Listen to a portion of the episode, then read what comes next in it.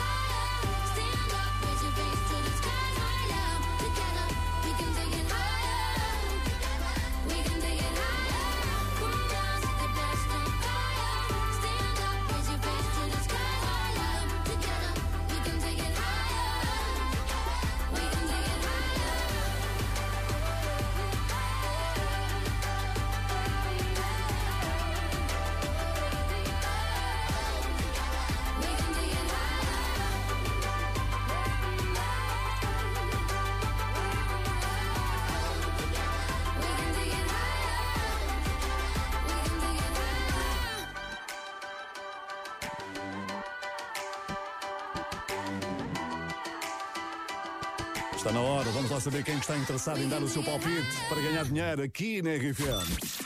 Que voz é esta na RFM? Parece-me que há muita gente ansiosa para levar estes 7.690 euros. Vá-se lá perceber porquê, não é Maria Sampaio em Viseu? É verdade, é verdade. Está tudo bem aí em Viseu? Está, está tudo bem. Um bocadinho frio, mas está tudo bem. Está frio? Assim para quanto de temperatura? 13, 14. É a fruta da época, não é? Sim, é verdade, é verdade. Mas vamos É aquecer com verdade. 7.690 euros. O que é que me dizes? Era muito bom, era muito bom mesmo. Então vamos lá ver esse palpite. Com o apoio do Lidl, que até aqui tem mais para si. Já sabes que tens 15 segundos depois de ouvires a voz. Que voz é esta Ok. na RFM? Olha o tempo. ok, nós achamos que é o Ricardo Pereira, o jogador de futebol. Ou o ex-jogador de futebol.